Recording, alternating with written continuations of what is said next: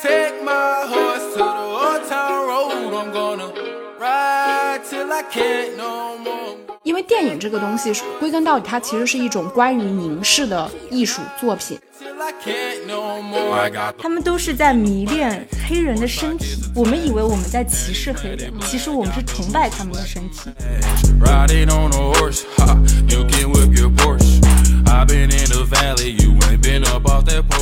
欢迎收听电影疗养院。他是对恐怖片一直说 nope，但最后不得不还是录了 nope 的石头姐。大家好，他是一直以各种手段，无所不用其极，以各种方式诱骗他的搭档来录恐怖片的小猪猪。你会大家会发现，我们今天这个开场白跟以前不太一样。其实我并没有就是诱骗石头姐，再说一遍，其实就是每次，比如说我看到一部特别好的恐怖片的时候，我总会从这个恐怖片当中提炼出一些元素。嗯比如说当时我特别想录泰，就是泰的时候，我就跟石头姐说，它是一部很好的青春片。对，但那其实明明是一部食人电影。对对，然后之前还有我们录那个隐形人的时候，然后你跟我说那是一部女 权主主义电影，然后我们今天录的这一部 Nope 也是，就是我绝口没有提它是恐怖片。我说说它是恐怖片，你怎么跟我说的？我说这是一部科幻片。所以才有了，就是听众的耳福能听到我们提及的这些挣扎在那个可录可不录边缘线的你主要是就我一个搭档，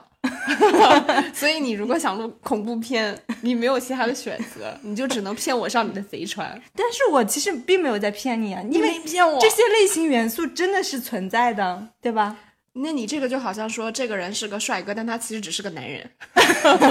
的区别。好，那我们今天就是大家听了开场白就知道，我们要录一部刚刚出来资源的片子，叫《Nope》不。导演和编剧都是乔丹·皮尔，嗯，那这位导演，我相信在很多影迷的群体当中还是比较熟悉的，那我不熟悉就不是影迷哦。又是一个那个伪伪假设。导演乔丹·皮尔其实真的挺出圈的，在影迷群体当中就是威望很高。没出到我这个圈儿。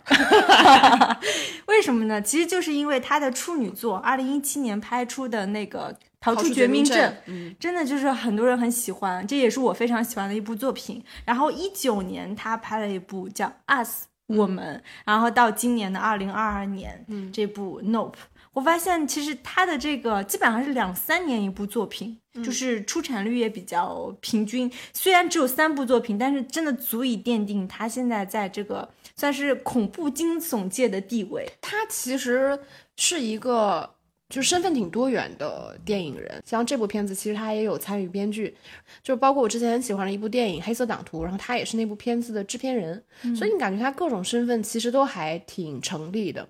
我觉得乔丹皮尔他就像石头姐说，他既当编剧啊、制片人啊、导演，我们对他的印象就是还有配音，还有呃、配音对吧？他是一个活跃在美国电影圈的黑人电影人。嗯，因为我们翻看他之前的作品，其实他都在涉及讲种族歧视、有色人种、边缘人群这些主题。他的电影经常是披着这种惊悚恐怖的外衣，但去在影射一些美国刚刚说的种族问题，包括社会问题、阶层等等。他又把这些元素搞得特别奇观，嗯，所以就是影迷真的很很吃这个导演。嗯，电影的主创呢，除了有刚刚说的导演之外，还有他的主演丹尼尔·卡卢亚，也是我们比较熟悉的《逃出绝命镇》的男主角。然后女主角有科科·帕尔默、布兰登·佩利亚、迈克尔·维克特，还有就是脸特别熟的嗯韩国男演员史蒂文·元，他也是我们特别喜欢那部《燃烧》的这个张东导演的那个那部演富二代的男演员。其实他的脸真的在很多美剧当中也会比较熟。嗯，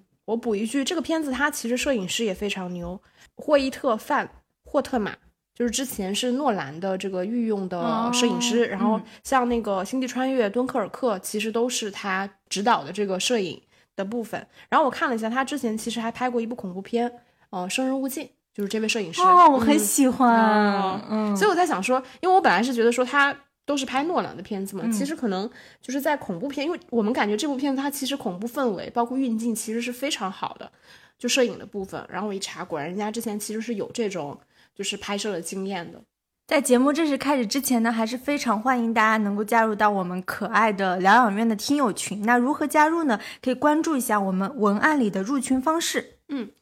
然后我们在聊这期节目之前，然后我还是建议大家一定要看这部片子，就是因为我们这期节目一定会剧透的，而且是完全的破深度剧透。就是这个片子，其实以我的观感来看，如果你被剧透了，你再去看，体验感会下降非常多。像胆小人士，像我这种也可以观看。它其实恐怖的部分有，但是不多。它总体来说是可以食用的那种，所以呢，就是因为它很好看，所以大家还是要看完了片子来听我们的节目。你千万不要先被剧透了。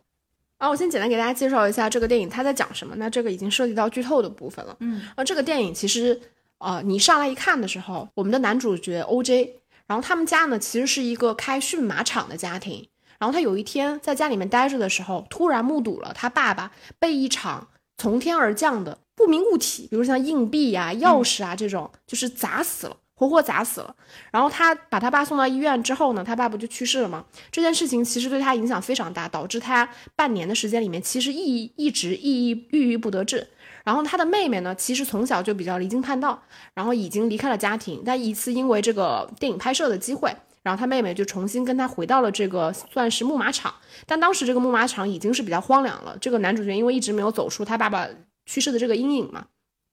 然后他妹妹跟他在这里逐渐的去探索，说当时为什么他父亲会死于从天而降的这个一堆不明物体？因为我们知道他父亲其实死的时候右眼是被砸透了的，其实是被一枚硬币砸透了。然后他们在探索的过程中，以为是有一个算是什么 UFO。对吧？一个宇宙飞船一直是藏在一朵云不会动的云彩后面，一直监视着他们。然后他们也采取各种的方式去反监视这个 UFO，然后试图还拍下这一场奇观，然后能够出名。其实我理解他们就是想上一些那个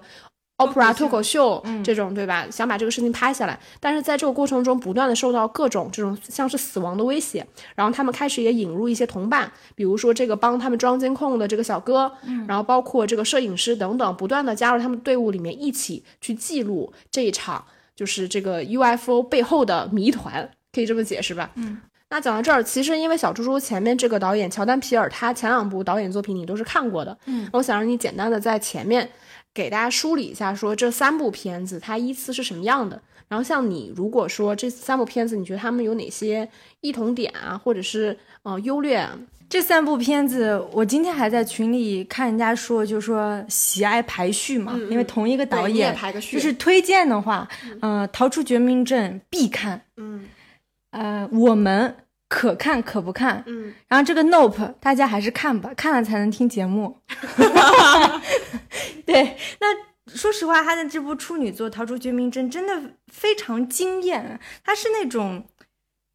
我觉得他是很少有的拍美国种族矛盾的恐怖片，嗯就是他无论是在剧本上，还是一些细节，他都在折射就是美国的种族歧视和矛盾的一种隐喻。也是同样的男主角，就是一个黑人小哥，然后呢，他找了一个白人女朋友，嗯，他一开始跟女朋友回家之前，他特别忐忑。对吧？就是美国黑人嘛，他心理上总觉得是不是你的父母会不够喜欢我，对吧？那我去了你的家家庭里以后，会不会遭到就是你的亲戚啊、邻居的歧视？结果很奇怪，就是这个黑人小哥跟着他的白人女朋友回家之后，他就发现他的父母、邻居、亲戚朋友出奇的热情对这个黑人。然后慢慢的会发现，在这个家庭当中，就是无论是这个有一个黑人的男佣，还是这个黑人的女佣，都非常奇怪，就行为举止特别奇怪。然后随着这个认知逐渐推荐的时候，你就会发现，哦，这个好像是一个就是白人郊区的社区，他利用心理催眠去驯化黑人，把这个黑人变成一个黑奴这样的故事。结果到最后的时候，他又来了一层反转，因为我发现这个导演其实还蛮喜欢玩那个反转这个套路的。结果反转变成。大家为什么要就是心里驯化这个黑奴？我们真的是对这个黑人歧视到这种地步吗？结果不是，他发现是因为白人崇拜黑人强壮的身体，才会将就是像比如说那个家庭其实是那个爷爷快死了，就是他的躯体已经不行了，他是将这个白人老人的那个脑子移植到黑人的身体里面，所以就是那个小镇他们是对黑人非常。欢迎的，他们不断的希望诱骗更多的黑人到这个小镇里，可以完成这个白人老人的这个所谓的这种替换，你知道吗？它其实是这样一个故事，所以它的设定真的特别特别好。我虽然没看过，但我光听你讲，我都已经觉得这个想法很奇妙。对吧？嗯嗯，但是就是过程当中，因为我只是描述嘛，我没办法描述他其实如何做这些恐怖和惊悚的部分。其实真的是做的挺好的，很多细节的地方。它不是说有鬼的那种恐怖片，但是它的恐怖惊悚度不亚于那些片。嗯。这部片子我觉得另外一点有深度的地方，就是它不只是在强调，或者是我们在探讨说美国是不是还有种族主义，还有种族主义，是不是还有种族歧视？它其实已经论述到了一个叫后种族主义的时代，也就是当周围所有的人对黑人、对亚裔都客客气气尊重的时候，是不是意味着美国已经没有了种族歧视？我觉得它有很多更深层次的问题会让大家去思考，所以它整个剧本的设定我就觉得很妙，它没有那么浅。然后第二部就是一九年的《我们 Us》，当时大家看那个片名就说，哦，这个果然又是乔丹皮尔喜欢玩的梗，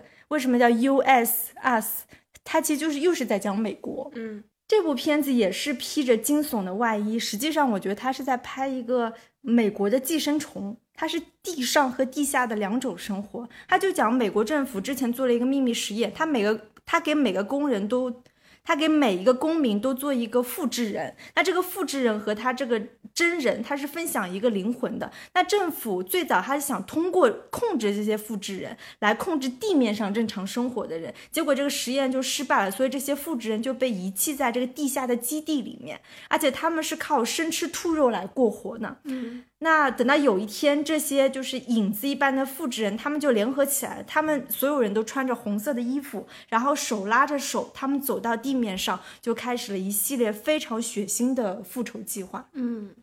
然后它这里面也有很多，就比如说什么红衣服、剪刀、皮手套一些恐怖片的元素，包括这个复制人闯入。普通一家美国人家的这种屋子进行杀戮，然后又又加上这种很有那个美国惊声尖叫系列的那个恐怖片元素，就是危险无处不在。你知道，就是非常普通的美国式的小屋，它都是就是一层楼或两层楼嘛，然后有非常非常多的窗户，前门后门，你就会感觉这样的一个美国式小屋，这样的一个美国式家庭，它其实根本就阻挡不了这个杀手的入侵。他这种危险感也是，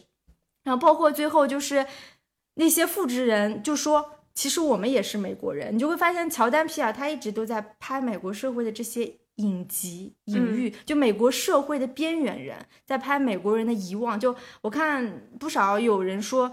美国早年间就是美洲的侵略者对美国的那些原住民，其实就印第安人实施过这个大屠杀嘛，所以他们就是在拍这些生活在地底下的这种复制人联合起来去杀生活在地面上普通的美国人，然后最后影片又有反转，就告诉我们其实那个真身和复制人他们是可以替换的，就有一种感觉，就是人的本质都一样，但是我们过的生活可以天差地别。我觉得这三个片。大家可以一起，就是感兴趣的或者是胆子大的朋友，我觉得可以一起去观看。嗯，听着都好妙，是吧？就是剧本特别绝妙。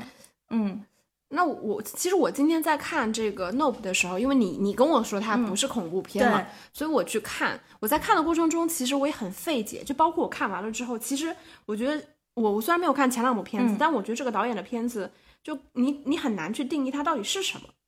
就说实话，像这个片子里面，它既有那种。科幻片的元素，然后也有怪兽片的元素，然后也有那种恐怖片的元素，然后甚至有一些宗教片的元素，然后也有一些像你说到的这种美国社会的关于黑人命运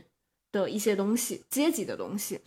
群体命运。所以我我看的时候我就觉得就很奇妙，这个创意本身就让我觉得很神奇，嗯，很新鲜。然后在我们正式聊这期节目之前，其实我还是想。我很好奇，就是你觉得这几部片子，除了我们提到的关于这个黑人群体的命运跟美国阶级社会的一些问题之外，就是在整个创作上，这几部片子这个导演有什么共通之处吗？我觉得他在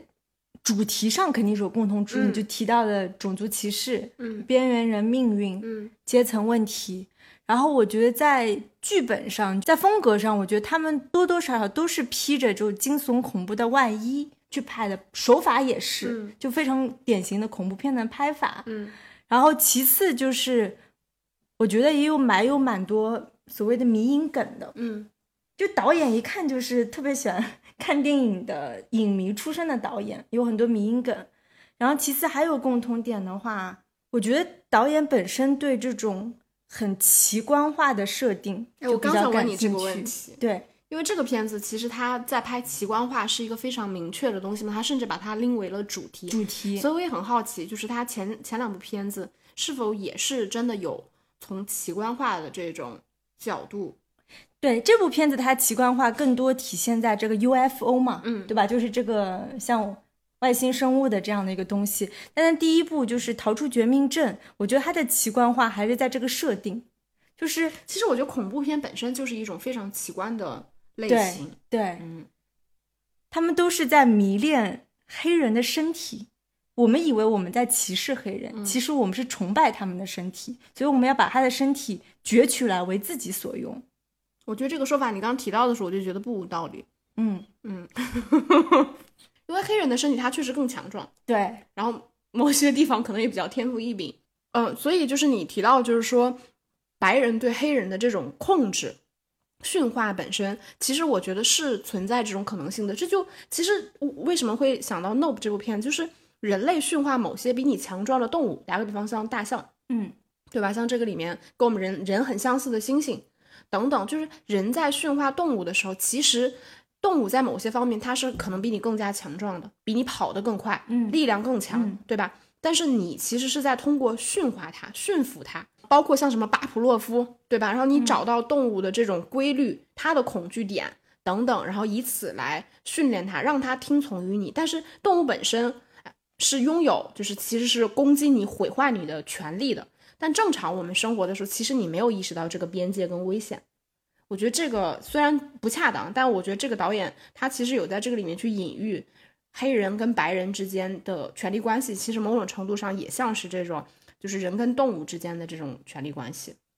对，包括在他第二部《我们》当中，就是关于这个地下的复制人和他们的本体之间，其实也存在着这种差异性。嗯好，那我们接下来就正式开始聊这部片子吧。嗯，首先我觉得这部电影当中真的有特别多的迷因梗，最明显的就是猩猩是凶手的这个凶杀案，它其实就是一九三二年。罗伯特·弗洛里导演的《莫格街谋杀案》，我查了一下，就是关于这个莫格街谋杀案，它是在不同的年份，它出了不同的版本。那最早最著名的就是这一九三二年的版本。然后这部片子就是因为这个猩猩是杀人凶手嘛，最后后来又出了金刚的系列，它被认为是这个金刚金刚系列的一个原型的片子。那电影当中的这个黑猩猩的事件，其实也是参考，就是两千零九年。一个黑猩猩演员，他叫 Travis，他的一个袭人案，在真实的那个意外当中，那个受害人叫 Charla Nash 死里逃生，他最后是整个脸部和那个除一只拇指外的所有手指都没有。你记得影片当中就有一个蒙着面纱的那个女孩，嗯。其实她就是影影射至这个两千零九年的这个黑猩猩袭人案。我觉得最大的迷因梗就是，就是这个家庭嘛，就是驯马师的这个家庭，其实他们的这个先祖上就是第一部拍摄黑人电影。其实我觉得它不只是黑人电影，它整个嗯就是第一部电影。我们印象当中，就现在让你说世界上第一部电影是哪一部？我们印象当中的，火车进站，对，就是一八九五年，嗯跟我同月生日的十二月二十八号那部那个火车进站嘛。但是就是有些人或者是很多学者，他在考究其实是更早的，一一八七七年，一个英国摄影师叫艾德沃德·麦布里奇，他发发表过一组就是黑人骑马的连续影像。其实影片当中，他的妹妹也播放过这个桥段。嗯，那说这部这个黑人骑马才是真正世界上的从技术意义上的第一部电影，但因为历史的原因，就是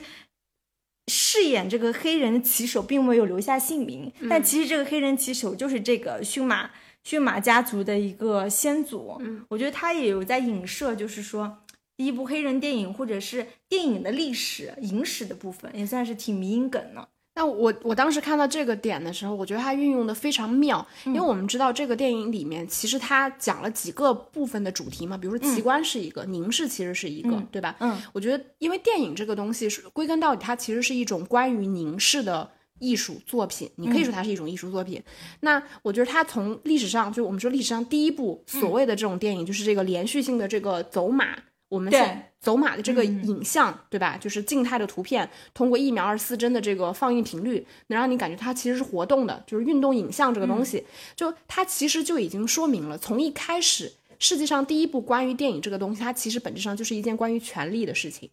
那个他妹妹有提到嘛，说只有人记得是谁拍了这个东西，但是并没有人记得当时那个就是所谓的驯马师，对吧？对第一个演演员对吧？第一个特技师他到底是谁？谁嗯根本没有人记得他是谁。这个其实一层含义，我觉得是电影之间的这种权力关系。嗯，是的。然后嗯另外一层其实就是指这种白人跟黑人之间的关系，就是从一开始就有这种不公平的事件存在。所以就觉得我用的时候，我觉得好妙哦，就是这真的是一个老影迷。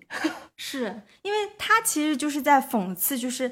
白人在记录和控制这个电影史嘛，嗯，对吧？你从电影史推及到白人在记录和控制整个历史，嗯，那黑人是被遗忘的，嗯，对吧？第一个世界上第一个电影当中的演演员都被遗忘了，嗯。啊，还有一个我我不知道你们发现，你有没有觉得这里面的那个摄影师嘛，长得特别像罗杰·狄金斯？我觉得他是故意的。嗯，我当时看为什么？他这个摄影是不是也挺就是开始的桥段，就是妹妹各种好像就是三顾茅庐的去请这个演员，就是电影大师，你知道多么牛逼，然后请他来一起见证这个奇观的那个拍摄嘛。结果就是那个摄影师一开始还不来，后来就是扭扭捏的来了之后。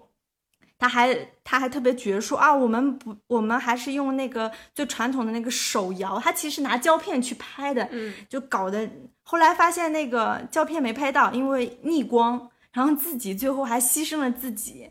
就这个演员，我觉得他就是故意去找人那个罗杰·狄金斯的样子，包括他穿的那个衣服，就你一看啊，这个就是一个电影大师。但是讽刺的是，这个电影大师最后什么都没有拍到。嗯，最后真正拍到的其实还是妹妹女主角在那个游乐场不是投硬币嘛，不断的去拍照才记录下那个 UFO 的样子。我觉得他有在玩这个梗哦。还有还有一个迷因梗想到就是那个飞碟，它不是。啊，就叫飞碟吧，它吞，它不是吞入了一个气气球，最后就爆炸了嘛。这个就跟那个大白鲨里面，就最后那个大白鲨是吞食氧气罐爆炸的。嗯，所以我就觉得导演就不断的去在埋这个迷因梗。这个电影当中迷因梗应该还有很多很多，所以就如果其他听众有发现的话，就非常欢迎大家能在我们节目底下留言，嗯，就帮我们再找一些迷因梗出来。我我我倒是记得一个，就是有一场戏是那个妹妹她在跟那个哥哥去讲说，就是那个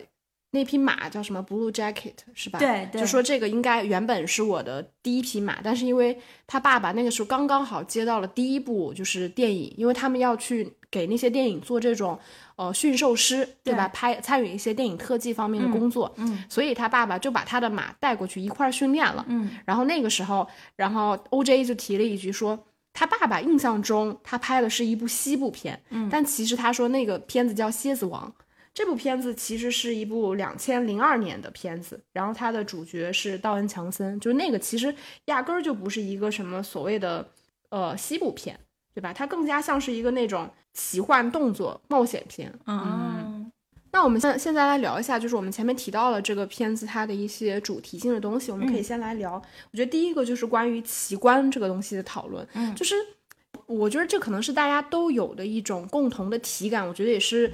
导演很准确的把握住的这个脉络，就是我们现在当下的状况是我们其实接收到了越来越多的这种信息大爆炸，嗯。就是你这种信息爆炸之后，就意味着你见的东西越多，你对于新生事物的这个敏感度跟就是你给他分给他的注意力的时间越短，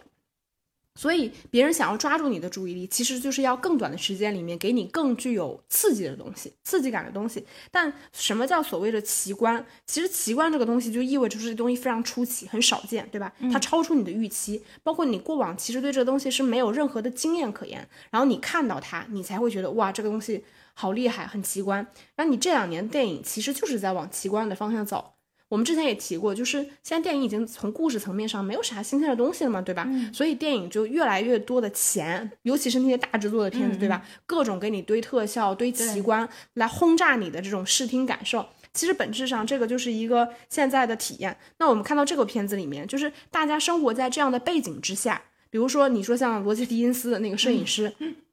他可能拍了太多的片子，就是以至于说他对于他拍摄的被被摄物体已经明就是麻木到一定程度了，所以他看那种就类似于像《动物世界》一样的那种动物撕咬式的视频，他一直在看那些东西。其实那种关于极度残忍的东西，他可能才能唤起他一点点的这种兴趣。对，对他这个其实是他一个拍摄者，其实他是一个权力主体。嗯，然后对于说我要拍什么东西，有一个越来越强的这种奇观性的想象，就是我一定要拍一个非常奇观的东西，才能满足我作为这个权力主体的一个欲望，对吧？这个电影其实好多人都能注意到，它最开始啊、黑场就是插了个字卡，其实放的是圣经旧约里面的一句话，就是说、我必将可憎污秽之物抛在你的身上，辱没你，使你为众目所观。然后我看了呀，因为我没有看过那个圣经的英文译本，但有人说使你为众目所观，它的英文的圣经的版本直译过来就是我要使你成为一个奇观，就是要使你被大家所观看。所以它这个里面所谓的奇观，本质上你可以认为就是这个电影本身，它就是一个被观看的物体。另外一方面，其实就是。当你作为一个被观看的奇观的时候，你要如何对抗这种凝视你的这种权力的主体？所以我们在看这个片子的时候，其实我们就是在把它这个片子本身就是恐怖片，我觉得或者这部片子本身当做一个奇观在看。但我觉得什么叫奇观的本质真的是什么？其实奇观的本质就是一种未知。比如说这个里边华人小哥他为什么？比如说当年从那个他拍的那个情景喜剧叫《家有歌迪》嘛，对吧？然后他是唯一一个幸存者。其实我们看到后来，我们知道他为什么能够幸存，是因为隔着一层一层帘子，他没有跟那个猩猩去目视，对，那个猩猩嗯没有意没有意识到它的威胁性，所以并没有直接的攻击它。但是那个猩猩当下做出来一个就是就是 homie 之间就是要击掌的那个动作，然后他也把他的手伸出去，所以那一刻他以为他是天选之子，因为那一刻的场景过于的诡异，嗯，没无法用常理解释，他只能用某一种超出人类就是想象之外的东西，某种更强大的意志去解释当下的场景。他所以他认为那个是因为他是天选之子，所以才会导致他后面再去就是非常鲁莽的试图去引，就是吸引一堆的观众来去表演，说我如何带大家去看一个更大的奇观，就是一个 UFO 的降临。这个本质上他会做这件事情，就是因为他无知。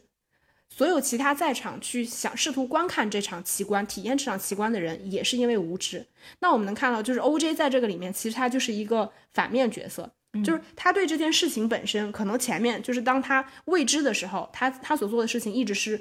伺机观察。那真正就是像我观看这部电影的体验也是一样的，就是你真正什么时候能够去奇观呢？其实本质上就是你把这件事情去魅，你发现这件事情本身它是有迹可循的。比如说一个外星生物体，它其实是一个怪兽，那这个怪兽你在通过发现，比如说它吃了某些东西，它不消化，它可能也有消化系统，对吧？你就像训练动物一样，你不能够去跟它直视。当你发现这些呃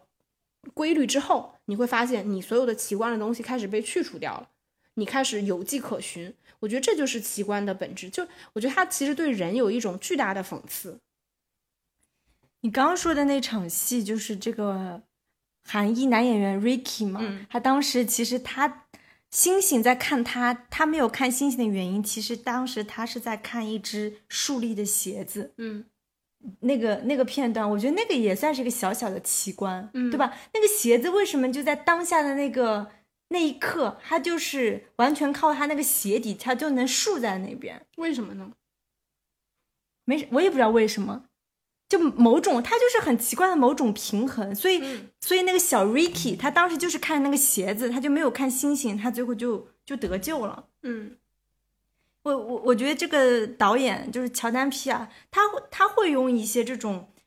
在他他不是擅长拍这种恐怖片嘛，他就是在一些不合时宜的场景里面去放置一些类似于这样的道具，嗯，就像我说的那个鞋子，还有就是那朵云，就他们最后怎么发现这个 UFO 呢？就说为什么只有这朵云它是不动的，嗯，对吧？在就是其他云都飘来飘去的时候，这个就是一个不合时宜场景当中，他去营造一种恐怖的氛围，嗯，大家就觉得奇怪。还有就是你记得当时他们第一次他们家装了各种监视器嘛，然后那个妹妹就坐在那个监视器的房间里就开始看，结果就突然发现一个。非常诡异的一个很像怪兽一样的东西，后来才发现那只是一只螳螂，嗯，对吧？他就是去营造这种，无论是动物也好，或者是物件也好，他就是营造这种恐怖的氛围。嗯，对这个片子其实还是很明显，它是用了很多恐怖片的手法，比如说我们说那种 jump scare 的东西，它其实前半部分还是有的。，对包括这个片子，它其实有大量的夜戏，啊，然后是对，也有大量的那种内景戏，嗯对吧？然后包括这个片子里面有一场非常牛的戏，就是我觉得是直接在我心心目中，我就把这个片子直接拉高了，是他拍了一场就是宏大的雨水戏，就它是一个非常恐怖片的大怪兽立在他们家的那个房子上面，嗯因为它一次性吞食了过多的人，嗯对吧？然后它其实以它的消化系统来看，它要把那些它无法消化掉的东西排出去，所以它排出去非常多，比如说像什么钥匙、硬币呀、然后那个游乐园的那种指示牌啊，对等等，然后以及就是人他吃完了之后。那些血水的东西、顺着那个房檐哗啦哗啦往下流的时候，他仿佛把那个房子就孤立的置于那种恐怖的环境之下。对，哇，那个血水顺着那个屋檐呀、那个窗户往下流的时候，好牛！我当时想说，什么样牛的导演才能想象出这种场景啊？就特别有想象力。对，然后包括后来就是当他们重新回到这个房子，比如天已经亮了，血水已经干了的时候，你能看到那个就是墙沿上还有那种红色的血迹，嗯然后我就想说，这些人居然还敢住回去，也是胆子够大的。嗯，然后你记得还有就是那个男主角 OJ 坐在那个车里，突然就是这个外星生物就喷出来，其实是喷出来那个甲马，对，对吧？那个甲马正好就是笔直的插在他的那个车窗玻璃上，嗯，其实那那个也挺恐怖的，对就突然对吧？一下子也是属于 jump scale 的东西，对，嗯，然后，所以我我才觉得这个导演就是很妙。你说他对于就是奇观的这种东西，他是持一个什么样的态度？我觉得蛮蛮微妙的。就是他一方面其实是在通过创造一个奇观的奇观的方式，因为这个电影本身就是个奇观，创造一个奇观的方式来反对就是奇观里面的被摄物体，让你们去反抗。我觉得就是很妙，嗯。然后我觉得还有一个就是我们提到的，就是其实我觉得奇观这个东西本质上它是一种欲望，嗯就是我们去观看奇观，其实本质上是人的一种欲望。那另外一种人的欲望，我觉得就是一种权力关系，就是人总是试图想掌握权力关系里面主动的那一方。比如说，啊、那当然就是我们提到凝视了，除了就是我们说到电影里边就是。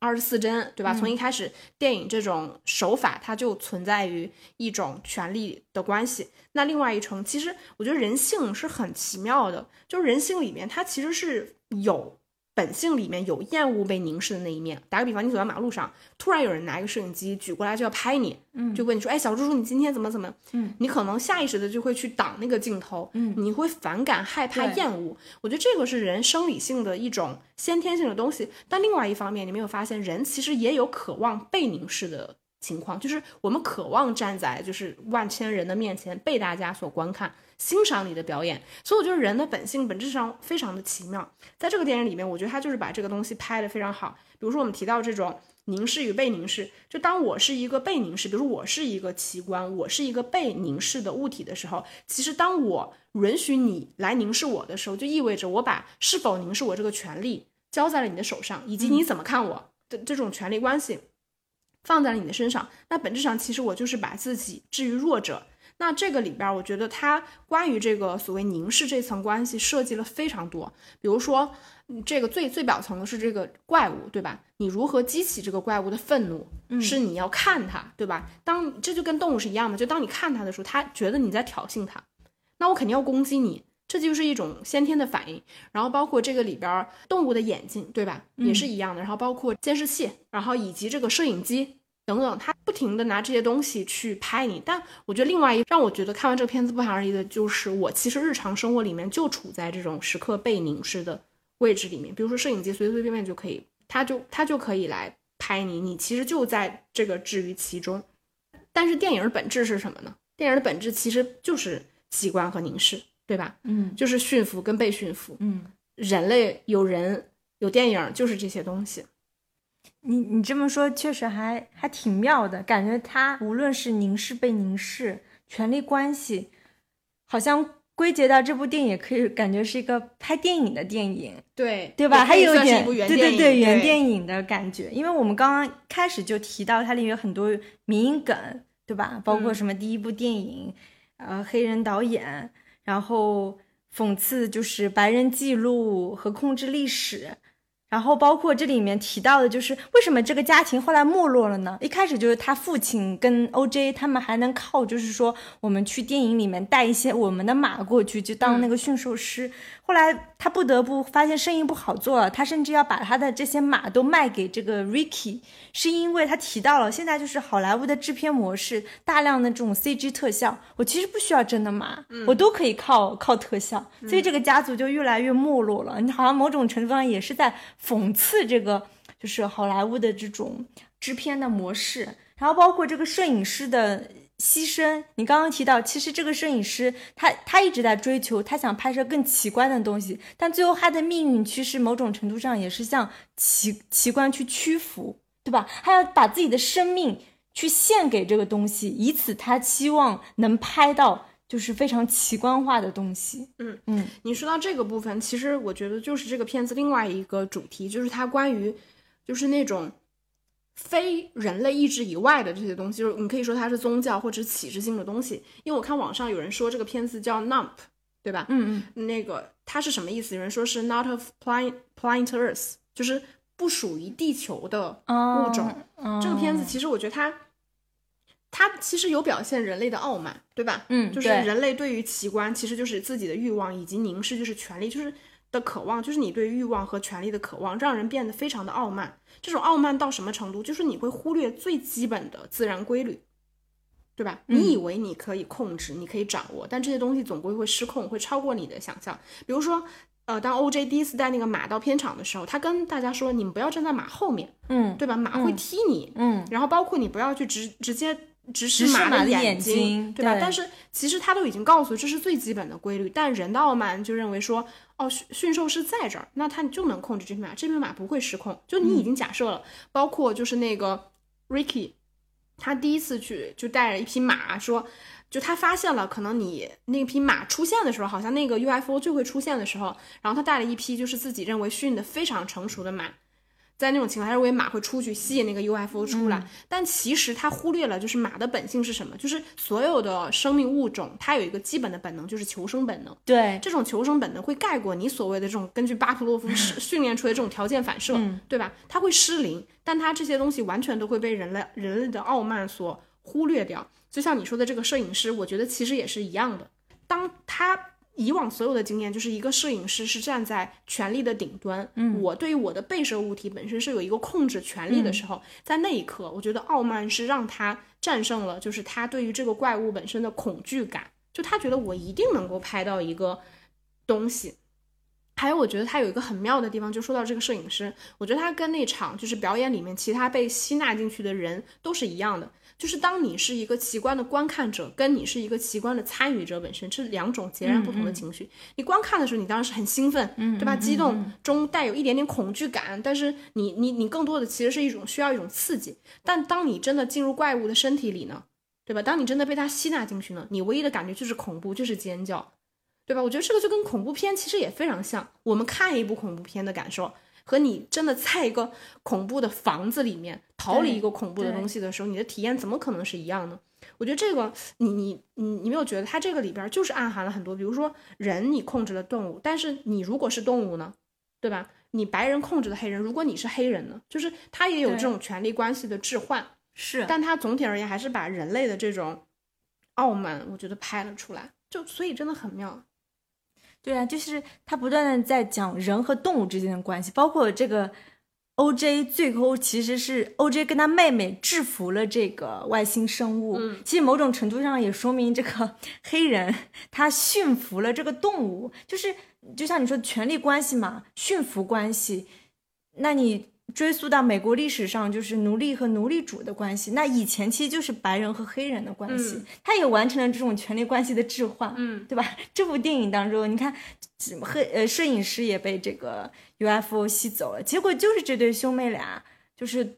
最后让他的那个气球爆炸，然后制服了这个外星生物。嗯嗯，我觉得有在讲就最后某种黑人的胜利吧。但我当时看的时候，我也在思考，就是因为我们在电影前半部分一直感受到的，就是其实 O.J. 是一个继承了他爸爸关于驯兽师这个兽对呃才能的人，嗯所以他其实是最早发现，当怪兽来临的时候，你不要去直视他的眼睛，嗯你有哪些行动是可以在他的威胁面前活下来的，对吧？包嗯括后续整个的设计，其实主要是他来主导完成，他去诱骗这个怪兽。但最终我们看电影，真正谁来完成了说我杀死这个怪兽的动作，其实反而是他妹妹妹对，然后我就觉得这个设计，我当时看的时候也很费解。你觉得他是为什么这么拍呢？但是我觉得他他的妹妹所谓的成功，其实也是在就是 O.J. 的某种影响下吧。不是，他那个妹妹最开始就是那个他们不是游乐场里面有一个那个大景，对，然后那个大景其实本身是一个投币式拍摄，它其实不需要电嘛。嗯然后第一次是那他妹妹来到 Ricky 的那个游乐场的时候，他第一次伸头，然后耽误了旁边的小孩拍照。其实他变成了一个被摄体，他被拍进去了。嗯这个东西其实在已经很早就预示着他妹妹其实最终能够运用这个东西完成对那个怪兽的拍摄，对吧？嗯，然后就是，其实是他哥哥跟他说，说这个怪兽有一些东西，比如说那个马已经伤了他，可能什么某些关键的器，就是身体的部位，对吧？他消化可能出一点问题，那个彩带啊什么的。然后，所以他才意识到说，后续我可以拿那个巨大的那个人偶，对吧？就是像眨眼睛 wink 一样的，嗯然后升上空中去诱骗那个怪兽，骗对嗯唤起他的那种、呃。就是激怒他嘛，把他嗯嗯吞下去，然后最终以此来杀了他。所以我看的时候，我其实不太理解，就是为什么最终杀死怪兽这个动作是完成他是他妹妹。我唯一能找到的证据啊，第一个就是他妹妹一直说说，可能是因为他哥哥死，他以为他哥哥死了，所以他被激怒了。嗯因为电影里面他一直对于他们这个家族荣誉感是非常强的，就无论是他第一次出来说那个那个黑人就是二十四帧的那个胶片上的黑人就是就是他，的祖辈，对祖辈，还是说他去就是呃打那个就是那个朴家就是 Ricky 他们家小孩儿的时候，他就说没有人能欺负我们这个家族的人。然后我唯一能找的就是他以为他哥哥死了，所以他就是要复仇的这种情绪被激怒激怒激怒到最高的程度。还有就是，要么就是因为她是个黑人女性，我觉得是都有，对你觉得这个是合理的，对吧？这对个解释，我觉得嗯挺合理的，因为在他的第二部作品当中，就是我们，她其实也是一个黑人女性，嗯，就通过这个黑人女性的这个角色来完成一系列她想要表达的这种社会隐喻的东西。那话至此处，我忍不住想问一下你，因为因为乔丹皮尔本身是一个，因为我我这个是一个他种族的人，就是随便我们闲聊啊，就是因为乔丹皮尔本身他是一个黑人导演，对，所以我我我觉得他应该不会有像比如说白人的导演，无论是男导演还是女导演，他去拍所谓政治正确的东西，他需要来一个更加就是政治正确的东西，嗯是一个黑人嗯加一个嗯女性，对吧？就是那如果他在我们这部片子跟这部片子里面，其实最终都是靠黑人的女性去对完成了最终的这个关键性的动作，你觉得是为什么呢？这个还真不好说，因为嗯恰好这两部电影真的就是都是黑人女性完成这个决胜大反杀的一个任务。尤其在第二部当中，它其实讲了一个家庭，就是一个爸爸一个妈妈，然后一个儿子一个女儿，正好是两男两女这样的一个很传统的美国家庭。嗯，但最后就是这个妈妈特别勇猛，就各种打打杀杀，然后解救了自己的孩子。嗯嗯现在就是我们聊了这么多，我们一直都没有提这个 UFO 这个这个飞船啊，我们早就说过了嘛，对它是个怪兽。怪兽。对对，那你你看的时候，你什么时候开始觉得就是比较破梗了？就是什么时候你对这个外星生物就是有一个比较全面的了解？是最后那场他们几个人联合大战吗？引诱他的那场戏吗？外星生物的这个形态有没有让你觉得特别惊艳？惊艳肯定是没有。就你要问我说，他是我是在什么时间意识到它其实不是一个 UFO 外星生物体？我觉得可能还是跟着 OJ 他自己里面去解读说这个东西是什么的时候，他说它是活的的时候，嗯，我才意识到的。我之前嗯没有太意识到。这个外星生物它其实它的形态是经过几次变体的，嗯对吧？对一开始我们对它的印象就是它是像一个圆盘一样的，就是大家传统对宇宙飞船的认知，认知的那个嗯样子，只不过它中间就是它有一个像嘴巴还是眼睛一样，它是可以吸纳东西的，对吧？嗯无论是吸人还是吸马还是吸这些物体，然后等到那场大战的时候，你就会发现它的厚度可以变成很薄，就是它可以有很多镂空的东西，嗯对吧？这个我我看到有一个说法，就是说。呃，这个导演的灵感是来自于 EVA 当中体型最大的那个使徒，就是第十使徒、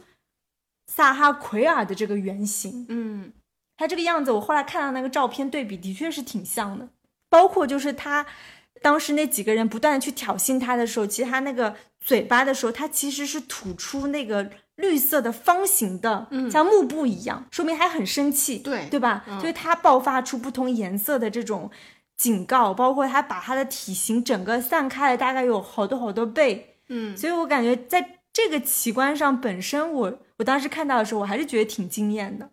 就是我我们看一些科幻片，不是看到很多外星生物，就比如说降临那样子的外、外星飞船还是外星生物也好，然后或者看到其他的那种可能美剧美电影当中更符合我们这种 ET 外星人的形象。所以当我觉得看到它这个宇宙飞船，然后又又变成不同的形态的时候，我会觉得导演真的还蛮有想象力的。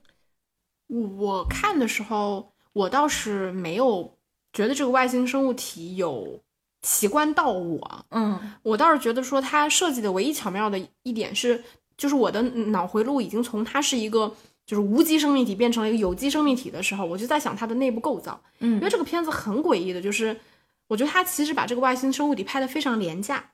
是、嗯就是这种廉价感最多体现在就是当他把人吞进去的时候，你感觉它其实跟我们在下面农场里面为了去引诱那个外星生物体放的遍地都是的那个人形充气的人偶非常像，对，就是它的内脏里面仿佛人就是被挤压在一堆的这个充气的这个人偶中间，对对吧？然后到处血沫横飞的那个样子，嗯。然后包括它散开来之后，你感觉就特别像是一个大幕布，是大对蛾子就是突然散开了是然后我觉得唯一就是让我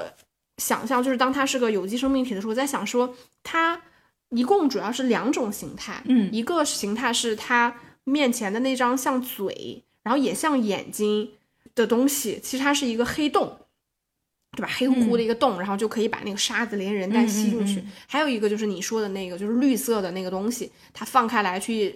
就仿佛是跟你挑衅的时候那个样子。它其实主要的形态就是那两个东西。然后我看的时候，我也在想说，这个生物体它的构造大概就是它的，因为我们没有看到就是他是如何被凝视的。说实话，就是从他的视角上，虽然也有，比如说那个彩旗突然就被拎起来了。你也能感受到说他的视点是什么样的，但这个生物体本身，导演并没有给一个明确的描述，说他的眼睛长在什么地方。所以我们就以我现在目前已知信息，我只能想象它是一个口跟眼睛结合在一起的东西，对吧？那个黑洞其实本身有点像是他爸爸最开始被硬币砸透的那个黑掉的眼睛是一样的东西。这个设计可能是我没想到，但我们可能就是那种奇奇怪怪的外星生物体见太多了，你是看到这个的时候，你就会觉得。那我觉得我感觉你在糊弄我。但是也也比较符合，我觉得这方面它倒反而有点反奇观化，对吧？就是他、嗯。他有些套路，他有的时候也是反高潮，嗯。反奇观化。所以当最后那场戏其实是挺搞笑的，就是一个眨着眼睛的充气娃娃升上天空的时候，跟他两个人，你会觉得其实也蛮旗鼓相当的。其实是有一种冲撞感的，对嗯，因为嗯。你说这个外星生物体，其实它是怎么被干掉的？嗯，第一次就是 OJ 发现它的弱点，是因为他把那个他以为那个假马是真马嘛，因为那个马的动动作就是那种仰望着天空、要、嗯嗯要狂奔的那个姿态，他把那个马吞了进去，发现自己消消化不不了就吐出来了，对吧？然后后面他其实是被那种充气人偶，对吧？大大的那种，然后。爆炸了，因为你去挤压它的时候，它会产生剧烈的那个气压，氢让它爆、嗯爆炸。对，就他反而是被这些就是你人完全不会害怕的东西干掉的，而且就是当真的整个牧场就是那个农场遍地都是那种充气人偶，就张牙舞爪、五颜六色的时候，你会觉得非常好笑。对，因为我觉得他对这个外星生物的设定，它不是一个我们畏惧的、比我们更聪明的一个高级生物体。嗯其实他就想说，这就是一个物种啊，它只是一个动物。嗯它可能跟马、嗯跟狮子、跟鳄鱼一样，就只要我们人类掌握了一种驯化的方式，嗯，就像当年就是美国白人奴隶去奴隶黑人一样，嗯就是某种程度上，这种关系是平等的。嗯对吧？它是在一种平等的一种状态下，还去制造一种不平等，所以我觉得那个外星生物就不是我们不可战胜的东西。嗯，嗯我觉得这就是一种人人类的本性吧。嗯就是要建立这种权力关系。你比如像 OJ 试图去驯化这个外星生物的时候，对吧？嗯他如何就是他他最开始他先提到，他说他觉得这个外星生物体并不是针对他们，而是他有领地意识。嗯，其实这种包括说什么所谓你眼就是你你看它就意味着挑衅等等，其实这个就是基于他驯兽师以往经验总结出来的东西嘛。嗯你说这个可能就是人类的本性，就是当你发现了一个你所未知的东西的时候，你就会依靠你过往所有的知识去努力的理解这个东西。理解了之后呢，你就会试图想要去控制它，控制不了呢，你就希望能够跟它达成某种平衡，嗯，或者说你期望先达成某种平衡，再去控制它。我觉得感觉这个就是人思维方式的固性，就是人就是这样的。我看完觉得很有趣的一点就是他把这些东西其实都拍得很透，是，但是说实话，这个片子又不难理解，你看完你就全都懂了，嗯嗯，信息量又很够，嗯，对，然后大家又能在其中找到很多就是你可解读的东西，一些道具、细节，对对吧？嗯，蛮有意思。嗯，那我们今天这期节目就差不多讲到这里了。嗯然后大家记得有迷因梗的话，赶紧在底下留言跟我们一起分享。嗯嗯，好，那我们这期节目差不多就这样，好，拜好拜，拜拜。